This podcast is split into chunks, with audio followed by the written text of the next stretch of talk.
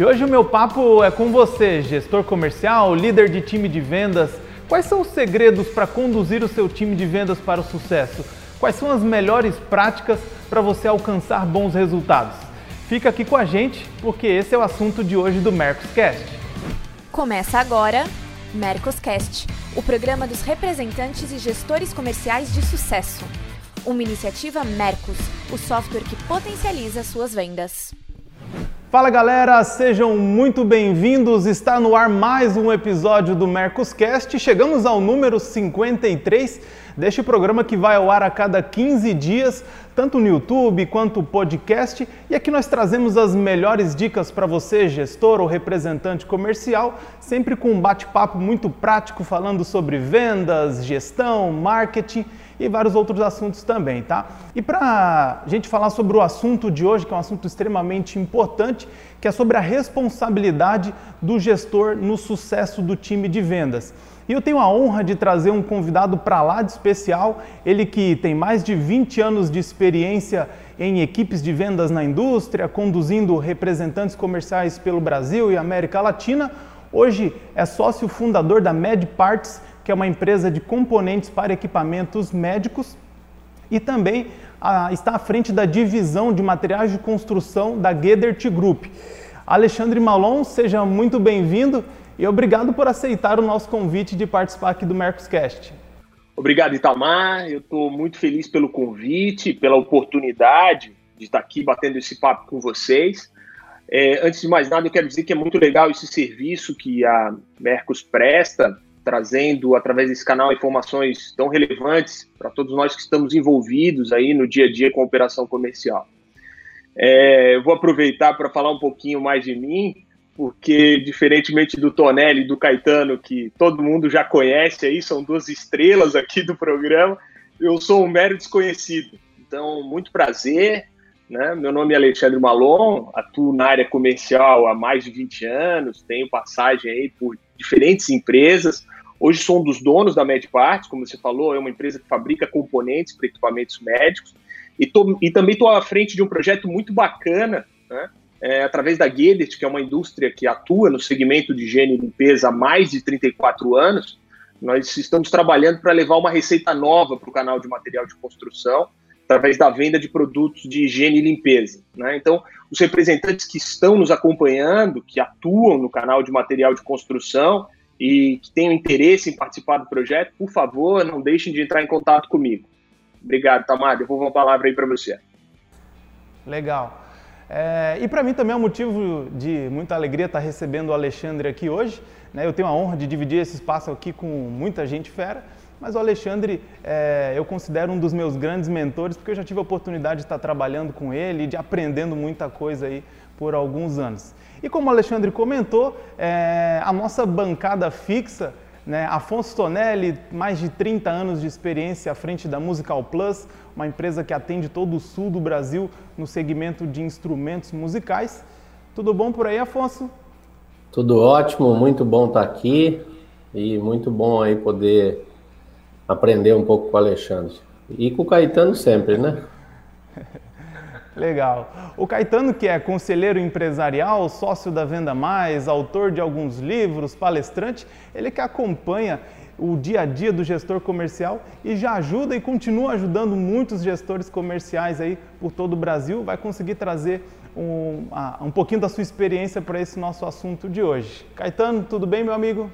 Tudo bem, prazer falar com vocês é sempre uma, uma honra muito grande, né? E quando a gente compartilha assim com, com, com gestores também, além do Afonso, é claro que, que é uma troca sempre muito interessante falar com, com gestores. Você sabe que ultimamente eu ando provocando muitos gestores nas redes sociais, porque no final das contas eu acho que o gestor ele é muito importante no processo.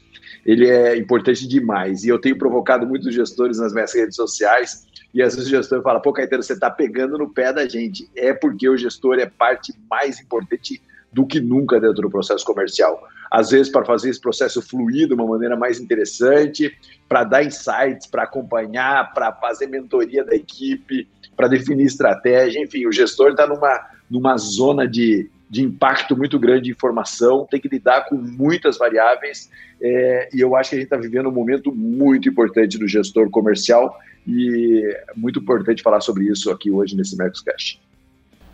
Legal, legal, gente. Bom, e para a gente começar a conversar sobre o assunto de hoje, é, eu estava imaginando uma maneira de começar esse nosso bate-papo e, e veio à mente uma frase que é muito conhecida, que diz que grandes poderes trazem grandes responsabilidades. E eu gostaria de começar pegando a opinião do Alexandre.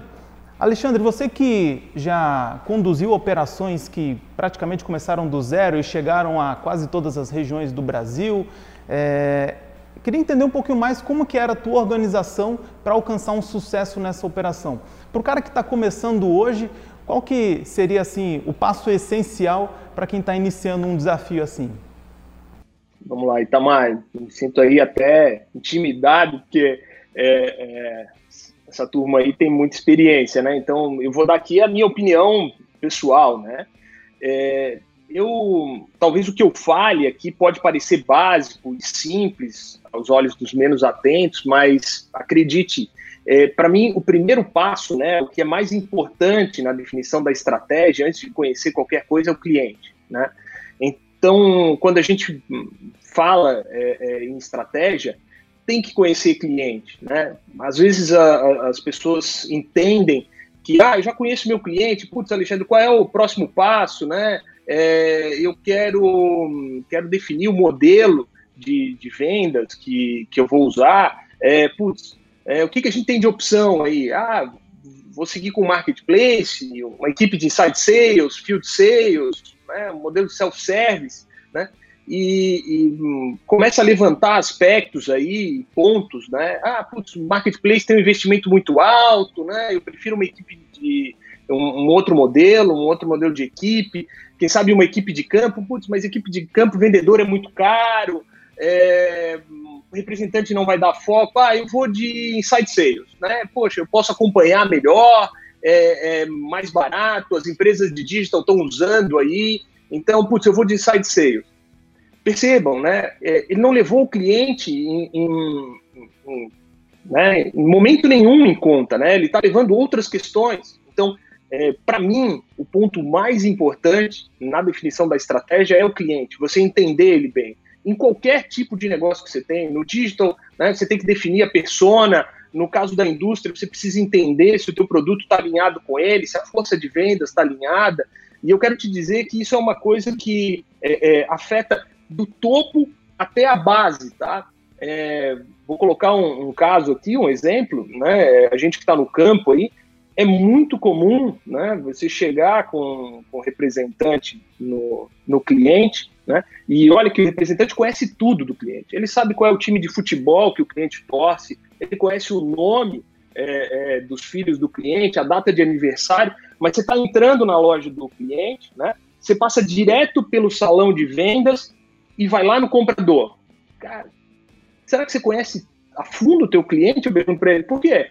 Pô, a gente não passou na gôndola, a gente passou direto, foi direto no comprador, a gente não olhou para ver se tinha promoção do concorrente, se, é, se, tem um concorrente novo na gôndola. Né? Ah, mas eu passo aqui toda semana. Pô, mas nessa semana, será que não aconteceu? Então, é, é, muitas vezes a gente subestima né, a importância do cliente na definição da estratégia, seja do topo até a base. Então, para mim, o mais importante é conhecer o cliente sempre mais, né? É isso mesmo, Caetano? Tem algumas imagina, dicas? Imagina, eu escrevi um artigo que chama A Sala do Comprador é o caixão do mau vendedor, né? É, e do mau representante. Então você, você, imagina se eu concordo ou não com, com, que, com o que a gente acabou de falar. É claro que eu concordo. Eu acho assim, a sala do comprador é, é, o caixão do cara. O cara que não faz uma leitura do ponto de venda, o cara que não interage com os, com os influenciadores ali dentro, ele cai na sala do comprador e ele está morto. Né? O, o, comprador hoje cheio de informação, cheio de tecnologia, é, você cai lá de paraquedas, você já cai, eu falo que ele atira em você antes de você chegar no chão. É, é, você tem que entender o que está acontecendo. E eu gosto muito disso que o Alexandre falou, sabe? Eu acho que o cliente é ignorado em vários momentos dentro das organizações. A organização não pergunta nada para o cliente. A organização tira o, o, cliente do representante sem perguntar se ele gosta do, do representante, se ele está sendo bem atendido pelo representante. É, ela toma decisões, muitas vezes, absolutamente ignorando a pessoa mais importante de qualquer organização, que é o cliente. Né? E quando eu falei ali atrás que que o gestor está no, tá no, no meio do, de, um, um turbilhão enorme, é porque antigamente o gestor geria um canal, né? Antigamente o gestor geria o representante, hoje ele faz gestão de vários canais, ele tem muita tecnologia à disposição, ele tem é, como o Alexandre falou, ele tem marketplace, ele tem tudo isso. Lá na ponta ele tem o cliente, que às vezes com tanta complicação que tem, ele acaba perdendo até um pouco do cliente de vista, e esse é um perigo muito, muito real. Né? Esses dias eu fiz uma postagem que falava quando falta modelo e estratégia, sobra o jeitinho. E o que eu tenho visto é que muitas vezes as empresas estão indo muito pro jeitinho, sabe? Ah, vai pro jeitinho porque tem tanta opção que a gente vai dando um jeito. Não, não é assim é, continua sendo muito importante, alguns princípios continuam sendo muito importantes. Alexandre falou, o cliente continua sendo muito importante, como o cliente quer comprar, como é que eu chego nesse cara e como é que eu organizo todo o processo comercial. Pressão em cima do gestor está muito grande, o gestor tem que estar tá muito preparado para isso, tem que ter um time muito bom junto com ele, é, porque não está fácil não. Eu falo que o gestor hoje em dia, antigamente você conseguia fazer tudo sozinho. Hoje em dia você tem um cara de informação de mercado junto com você, hoje você tem um cara de tecnologia junto com você. Hoje é quase que um treinador de futebol, sabe? Ele tem que levar junto a equipe de estratégia, a equipe que analisa dados para que consiga chegar no resultado. É, eu, eu posso dizer para vocês que, Alexandre, talvez não. Eu sou um. Como representante comercial, eu defendo a, a classe mesmo, e eu sou um crítico um pouco de, de gestor, né? É, na realidade, a minha função aqui é bater no gestor. E eu tô até. Os caras. Tem uns têm visto os programas aí e falou, Afonso, não tá com medo, não? Na realidade, eu, eu quero expressar, na realidade, é um pouco do que vocês dois falaram aí. É exatamente isso. É, eu acho que são medidas que tomam com relação a, a não conhecer cliente ou a maneira com que. Uh, eles direcionam a equipe de vendas, né? Eu sou efeito manada, eu acho que o representante, e eu queria que o Alexandre me ajudasse a, a, a discordar de mim até, mas eu, eu entendo que a, a, a, a empresa é o reflexo do seu dono e a equipe comercial é reflexo do seu gestor. Eu, def, eu sou, eu enxergo dessa forma.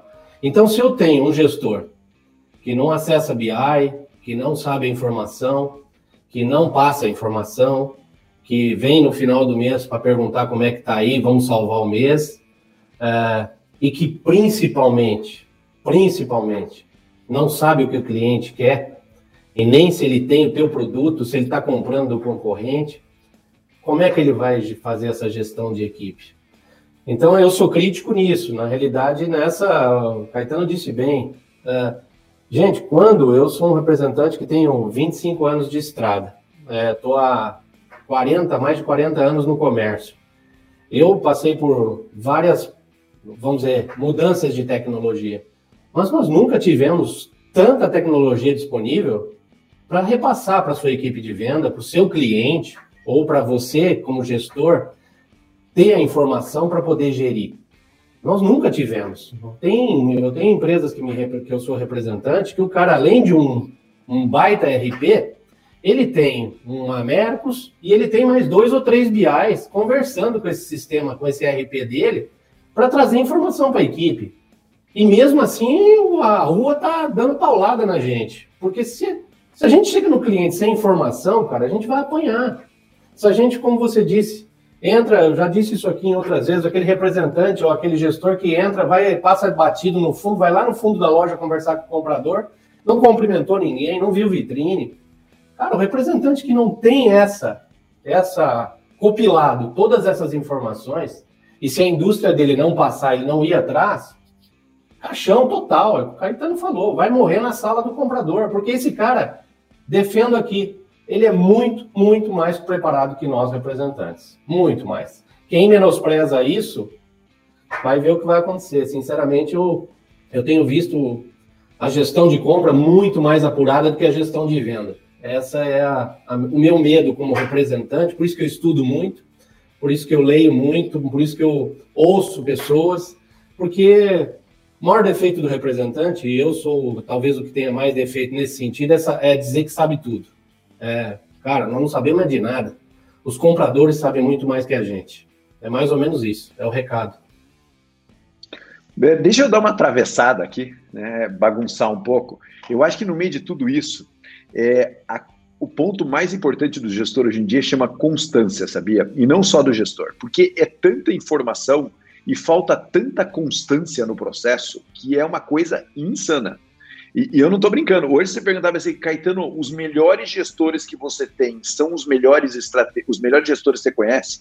Imagina, circulo muito por aí é, são os maiores estrategistas? Não, cara. Hoje, os maiores gestores que eu conheço são gestores que têm constância no processo comercial, né? É, porque está faltando constância. É tanta informação disponível, é tanto dado disponível, que o cara fica acessando tanta informação, tanto BI, e ele não tem constância na análise daquela informação e no, e no, e no alinhamento da equipe em cima daquelas informações. Está faltando muita constância.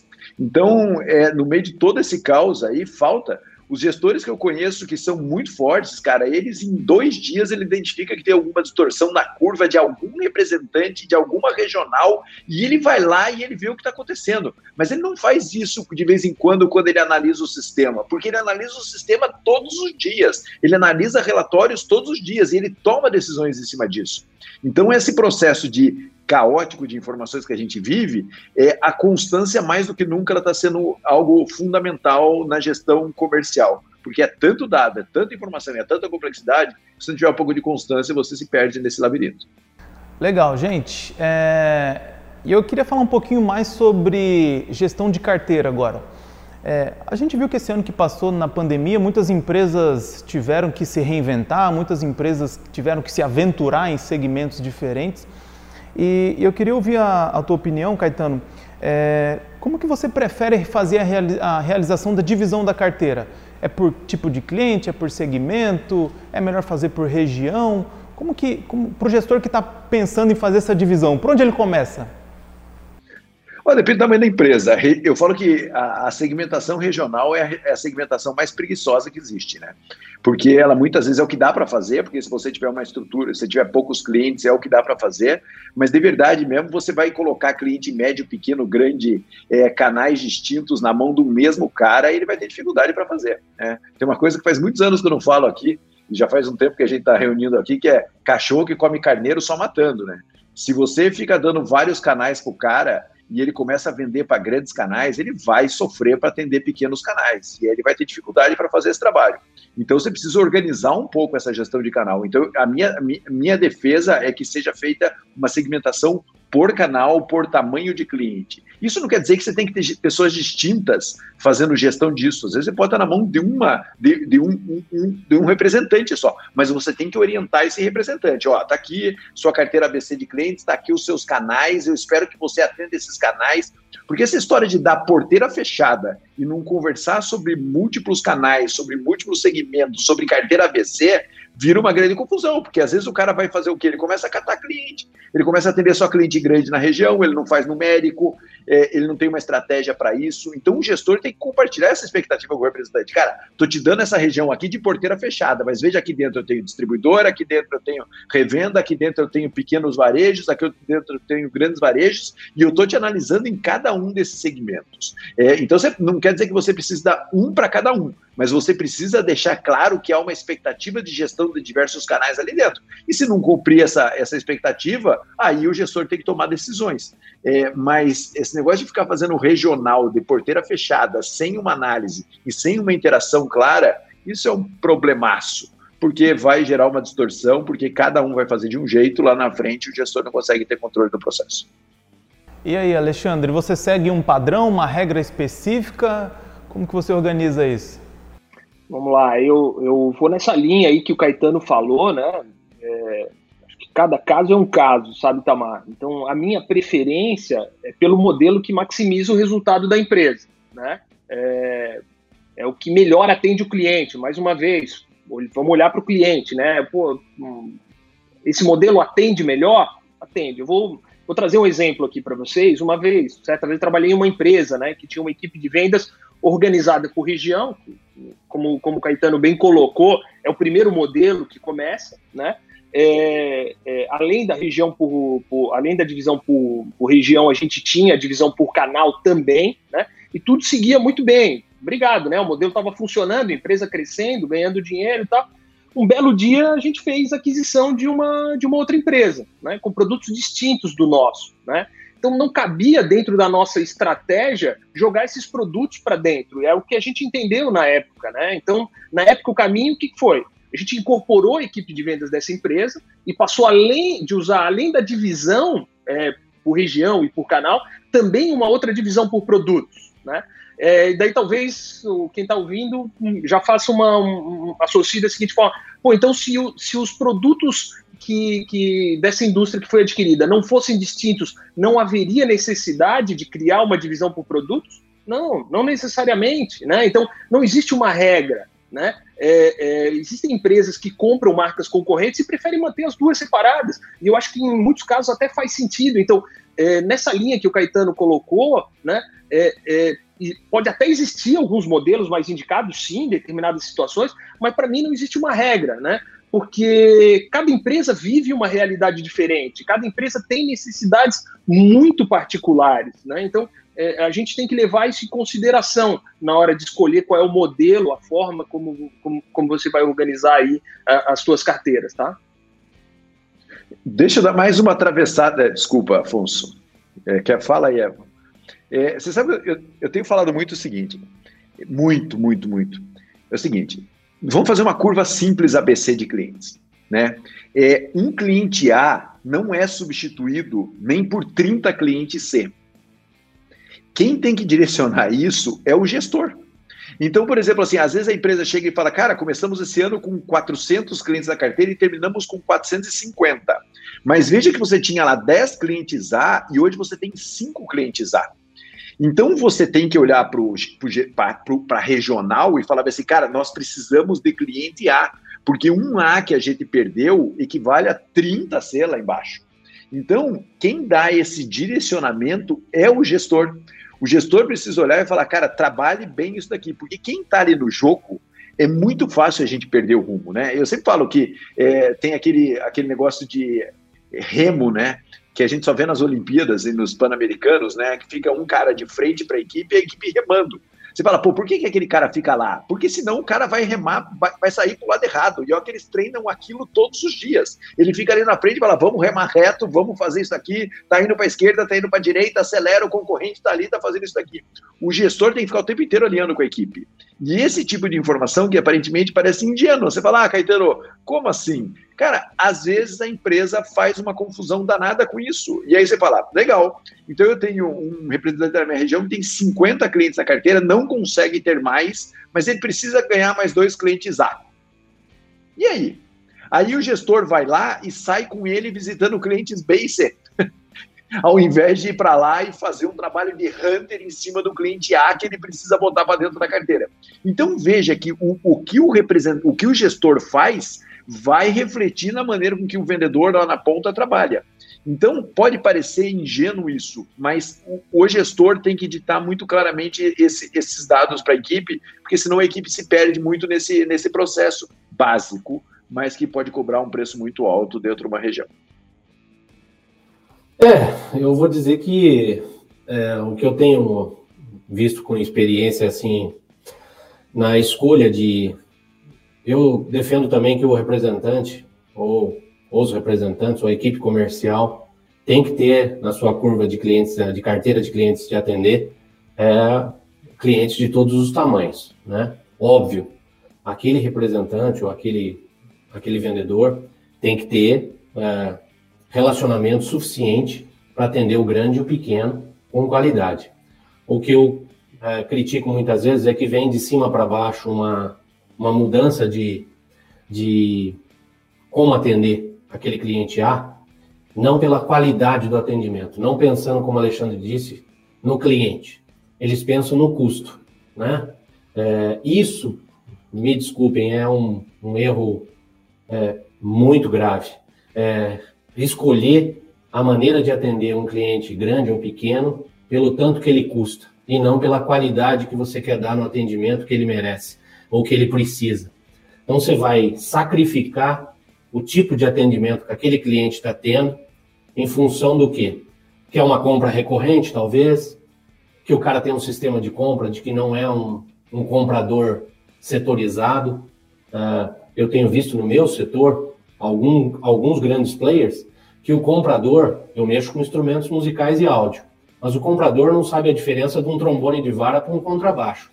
E ele é melhor que eu. E aí? Só por isso eu não dou uma qualidade melhor de atendimento para ele? Ah, eu, eu queria complementar aí, e eu acho que o Tonelli tocou num ponto muito importante, né? É, as indústrias, de uma maneira geral, né, seguindo aí a linha também que o Caetano falou, é, elas adotam muito a carteira por região, né? Porque a empresa começa pequena, né? E, e a operação vai crescendo, né? Ela tem um representante único para fazer uma região grande, né? É, a empresa cresce, é, aumenta a capacidade de produção dela, né? Então prospera e tal. Daqui a pouco ela vê que ela tem condições de atender um número maior de clientes naquela região, certo?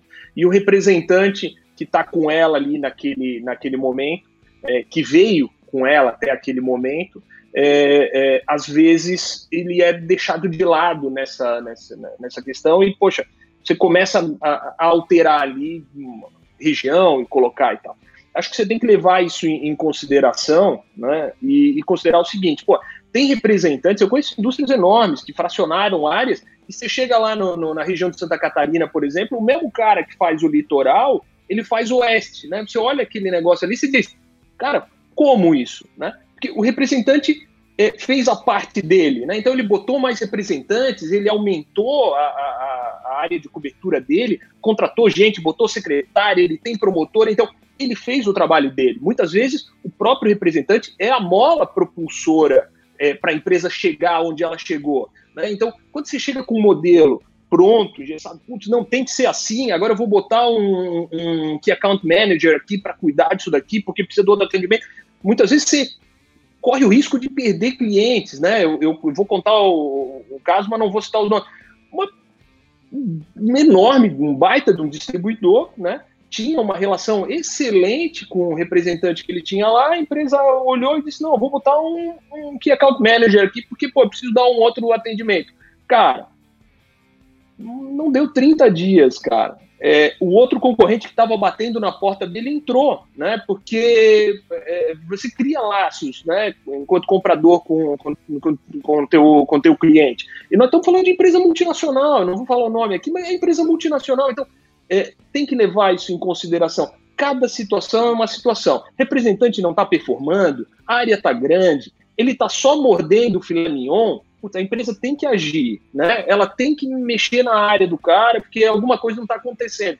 Às vezes o cara tá cansou e tal. Agora, outro cara está fazendo um trabalho de excelência, né? Ele tem promotora, como eu falei, ele faz um, um trabalho de alto nível cara, incentiva o representante, trabalha junto com ele, não vai complicar o que está dando certo. Você tem que atuar como gestor, como o Caetano bem, bem colocou, naqueles pontos ali que você percebe, né, dentro do, do, do da tua estrutura que não estão funcionando bem, né? Então, acho que é ali que você tem que agir e não no cara que está fazendo um bom trabalho, porque putz, existe uma cartilha que você tem que seguir. Eu acho que é nessa linha aí, tá?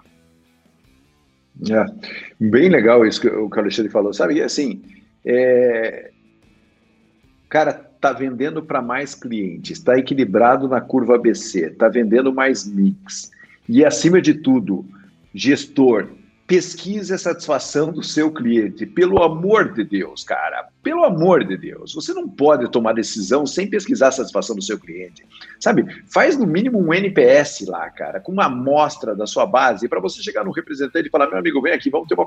no vendedor, ou no que account, seja quem for. Ó, oh, cara, o seu cliente está menos satisfeito do que a média dos clientes da nossa empresa, a sua venda de mix está menor, o seu ticket médio está menor e você está inativando clientes, né? É, quatro tópicos aqui que não justificam a sua permanência. Como eu posso te ajudar nesses quatro tópicos? Sabe, às vezes a gente fica. Eu, eu, bagunço, eu falo muito que assim, eu, eu, eu odeio liderança quando os caras falam de liderança de uma forma quase etérea, né? Parece que é um negócio meio maluco. Não é isso aqui, cara. Acompanha os indicadores, chega lá no cara, fala, cara, como é que eu posso te ajudar? Porque eu tô vendo que esse indicador aqui seu tá ruim. Como é que eu, como líder, posso te ajudar? Vou te falar um pouquinho sobre quem faz isso bem, compartilhe a boa prática. Mas veja que é muito simples, sabe? Você não pode tomar decisão sem saber se mix está aumentando, se a carteira está positivando mais, se a ABC está equilibrada e se o cliente está satisfeito. É isso daí que é o placar do líder, sabe? É, é, é sabe a, a, eu tenho vários amigos que pilotam um avião. É, alguns aviões de acrobacia, outros ultraleve, outros aviões é, de, de, rota mesmo, né? E o piloto do avião, ele não vê o que tá, tem na frente. Ele vê os instrumentos. Aí você fala assim, sabe, o cara fica quase enterrado ali no, no, no avião grande, ele fica quase enterrado ali, ele vê só, quase só o horizonte. Por quê? Para que ele pilote pelos instrumentos. Porque, na verdade, quem vai dizer se ele tem problema ou não são os instrumentos. O gestor é a mesma coisa para, às vezes a gente fica olhando tanto o mercado, é claro que é importante ir lá e olhar o mercado, mas é muito importante você olhar os instrumentos, para ver se os instrumentos dizem que a operação naquela região está saudável ou não está saudável. E é essa análise, cruzando com a sua visita lá no mercado, que vai dizer. Agora, tem gestor que não estabiliza. Eu volto lá no ponto que eu tinha falado anteriormente, na constância. Cara, analise quatro ou cinco indicadores e seja constante nesses indicadores. Pesquise uma parte dos seus clientes de satisfação todos os meses. E você vai ser um gestor 90% melhor do que o que tem no mercado. Às vezes a gente fica querendo inventar moda, fica lendo livro de guru, fica fazendo um monte de coisa e não faz o básico da gestão, sabe? Não analisa meia dúzia de indicadores, estabiliza naquilo ali, não vê satisfação de cliente. Gestor não pega o telefone e não liga para um cliente para bater um papo com o cliente, não liga para um vendedor para bater um papo com o vendedor. E, pô, é o básico do básico que tem que ser feito. 90% dos, dos gestores não fazem o básico. Bom, e para você que está procurando uma ferramenta para controlar todos os seus indicadores, acompanhar todas as suas métricas e também automatizar o processo comercial da sua força de vendas, não deixe de clicar no link que está na descrição aqui do YouTube, porque você tem 7 dias grátis para conhecer um pouquinho mais sobre a nossa ferramenta, tá bom? Legal, legal, bacana. Bom, gente, é, aqui na Mercos a gente até costuma comentar que o Brasil parece um continente, né? são regiões com particularidades totalmente diferentes uma das outras. E eu queria começar ouvindo a opinião do Alexandre sobre essa importância do acompanhamento das métricas, de ter um controle sobre os indicadores, como fazer uma comparação justa é, entre resultados diferentes de um vendedor para o outro. Legal, Tamar. Então, é, eu entendo que o, o que é combinado não é caro, né? Então, cara, objetivos claros, execuíveis, né? O mais importante, que foram acordados entre as partes. Você combinou com o teu representante um negócio, né? É, ele combinou com você, tá combinado isso, né? Então, é, é, hum, vamos lá. Esse elemento, né, esse, essa conversa, essa definição de metas que tem que ser feita aí em comum acordo, né, ela evita conflitos, ela vai evitar avaliações equivocadas, né, já está combinado, você não vai chegar lá e depois, pô, o outro cara performou melhor aqui e tal. Não, você combinou isso daqui, está combinado. Eu, particularmente, sou muito simpático uh, às metas humanizadas, né, como elemento de construção desses objetivos. Então, eu acredito que você deve levar em consideração a capacidade e as limitações do mem dos membros da tua equipe, tá, Itamar? Então, é, é, eu, eu entendo aí que você tem que levar tudo isso em consideração. Uma meta, né, objetivos bem feitos, eles, na minha opinião, consideram quatro, quatro pontos, né? Mercado, capacidade de mercado, né? A capacidade da empresa, porque não adianta você botar a meta lá em cima e, e depois não conseguir é, é, entregar. Então, isso é uma via de, de, de, mão dupla. Assim como a empresa tem que entender o representante, o representante tem que entender a empresa também. Né? A gente viveu isso agora no final do ano aí, ao extremo, com muita falta de produto, tudo isso, né? Então, é, é, o representante tem que é, entender essa questão também. Né? O outro ponto é a questão das limitações que cada um tem, né? Não adianta você exigir, como, como o Tonelli falou, que o cara saia daqui vai atender um único cliente que está lá isolado e tal, e precisa atingir esse objetivo, porque tem coisas que não são factíveis, então tem que entender o, o, os limites que estão aí, né?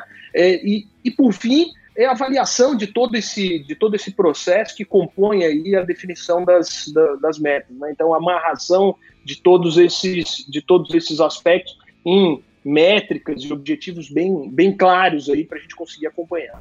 Legal. E até complementando sobre isso, é, gostaria de ouvir a opinião do Caetano. Aqui na Mercos eu já tive a oportunidade de participar de algumas convenções de vendas de alguns dos nossos clientes. E uma coisa que sempre me chamou a atenção é a forma como os resultados dos vendedores são exibidos nessas convenções. Caetano, qual é a tua opinião sobre isso? Você acha que vale a pena abrir o resultado para todos? Você acha que isso deve ser tratado individualmente? Quais são os pontos negativos e positivos? Qual é a tua avaliação sobre isso? Minha opinião é que os bons exemplos devem ser abertos é...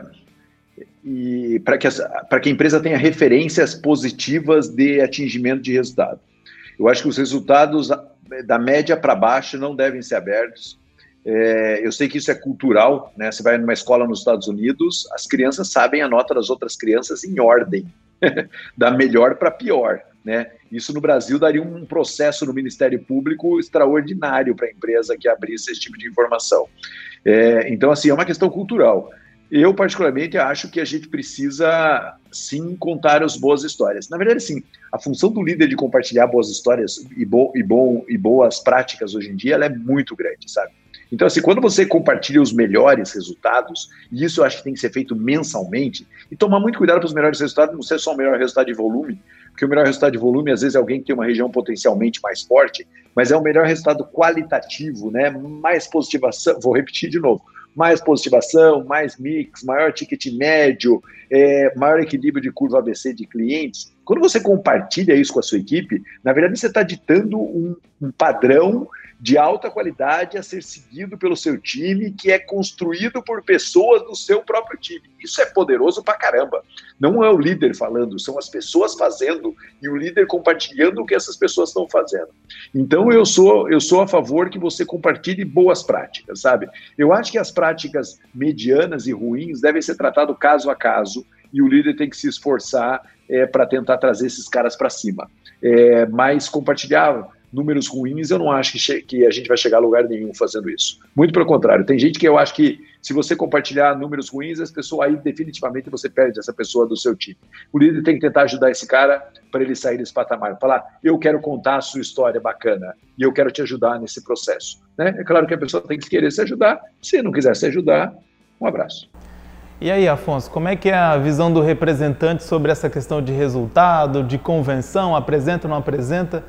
Qual é a tua opinião? É, é, como a gente é meio jurássico, a gente é de um tempo de que não apresentavam absolutamente nada para gente, né? A convenção era meia convenção de, de bater papo e tal. Hoje é mais é, existe uma, uma vamos dizer, lavar roupa suja internamente, é que, que eu acho que tem que ser corrigido os erros, mas eu, eu sou eu sou partilho do, como o Caetano diz, eu acho que a gente tem que partilhar sim uh, os resultados. E eu acho que também indo pelaquela história de que você escolher quais as métricas que são importantes para sua empresa e que elas vão nos nortear. O Caetano disse aí. E essas metas devem ser exteriorizadas. Exteriorizadas como? Quem teve a melhor positivação? Primeiro, segundo, terceiro, quarto, quinto colocado. Se não que eu, eu não, eu sinceramente, é, eu tenho uma equipe que eu tenho que, é, por ela não ser grande, é, por mais que ela seja grande, por ser de um escritório de representação, mas ela é perto de uma equipe que tenha lá o Brasil todo, eu tenho que exteriorizar lá de, do, do maior ao menor. Óbvio, a gente exterioriza sim. Quem é o campeão de positivação, muitas vezes não é o campeão de volume de venda. Uh, quem é o campeão de menor prazo médio? Uh, quem é o campeão de inadimplência? Eu acho que a gente tem que premiar, sim, eu acho que a gente tem que. E o representante que não, não, não sabe disso, ele não vai atrás de corrigir. Volto a dizer. O representante, ele é o, a equipe comercial é reflexo do seu gestor, na minha visão. É, aceito críticas. Mas eu acho que se a gente não está norteado é, por saber se eu estou bem ou mal naquele quesito que a fábrica quer que eu esteja melhor, eu não vou melhorar. Então eu, eu defendo isso e eu já falei isso aqui. Eu estudo muito a questão de tamanho de negócio, né? O quanto a minha indústria está esperando da minha região de faturamento. Quantos por qual o percentual que ela está esperando de mim? A hora que eu vejo um resultado é, é, explanado de A a Z daquela é, do Brasil, eu automaticamente eu sei onde eu tô. O representante sabe se ele atingiu, se ele está fora, se ele não está. Eu acho que algumas indústrias evitam, algumas empresas evitam de transparecer isso, até como estratégia de não, não deixar aquele cara tão forte. Eu acho que tem um pouco disso. Pô, o cara tem 20% do meu faturamento, cara. Se eu deixar esse cara ficar mais forte e tal. É, eu tenho isso um pouco do meu mercado, porque eu atuo numa região grande e tal.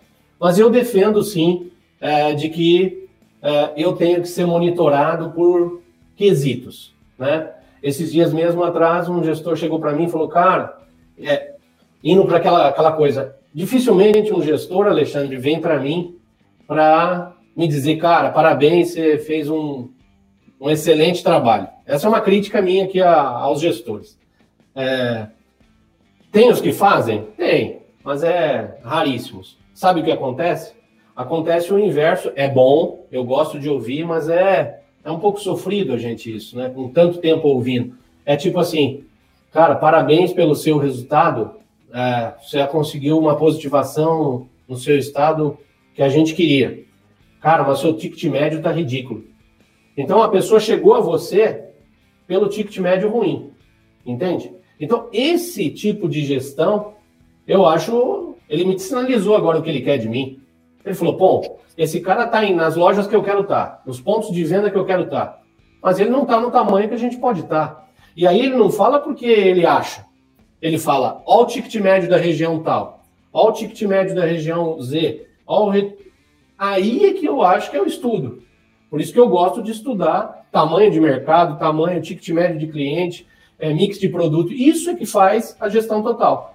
Mas eu sou a favor, sim, de exteriorizar tudo, tudo, tudo, tudo, tudo. O ruim, o bom, é, onde precisa melhorar. Eu acho que nós precisamos saber, e o erro está em ser eu, representante, ser substituído sem saber por quê. Entende? Eu defendo que o representante é que perde a pasta. Não é, ele não é mandado embora. Alguma coisa ele fez. Mas eu defendo também que ele esteja antecipadamente sabendo que ele está, vai perder aquela pasta se ele não mudar a gestão dele. Legal, legal, gente. Bom, como vocês viram, tem né, muito assunto, é, muita, muitas práticas e, e, que a gente pode colocar né, é, no nosso dia a dia. Então, se você está aqui com a gente, não deixa de clicar no gostei aqui no vídeo e também de comentar aqui para a gente, né? O que, que você tem feito que tem dado certo, o que, que tem dado errado é, e também deixando aí as tuas sugestões para os nossos próximos vídeos, tá? A gente adora saber o que, que a nossa audiência está achando dos nossos conteúdos, tá legal? E não se esqueça também de compartilhar esse vídeo aí com os teus amigos, compartilha lá no grupo de representante e mostra que você está antenado aí e buscando sempre estar tá se atualizando com as melhores dicas. Gente, gostariam de complementar mais alguma coisa? Já estamos estendendo o nosso tempo aqui. Se vocês pudessem deixar uma última dica aí para a nossa audiência. Alexandre, você é o convidado, você abre essa, essa série. é. Assim, é, eu, eu, queria abordar um tema aí que é bastante atual, né? Essa questão da pandemia, eu acho que ela, ela veio aí para a gente reavaliar uma série de práticas que, que a gente vinha adotando e um pouquinho antes aí eu estava conversando com, com, com o Tonelli, antes de a gente começar, e assim como ele, eu não piso no, no, no aeroporto, não entro num avião há mais de um ano. Né? Então a gente está mudando a, a, a, as nossas práticas. Quer ver um negócio muito bacana? É, na indústria lá, nós fazemos impressão de catálogo duas, três vezes no ano, certo? E a gente sabe, Catálogo é material básico de venda, certo? É, no ano passado, nós não é, é, imprimimos catálogo nenhuma vez, e foi recorde de vendas, né? Não é um negócio curioso isso? Então, assim, é, é, eu acho que a gente vive um momento para reavaliar algumas, algumas práticas comerciais que a gente vinha que a gente vinha tendo, né? É, a tecnologia está aí, o, o digital está aí para ajudar a gente, né? Muitas pessoas gostam de determinadas ferramentas, de outras.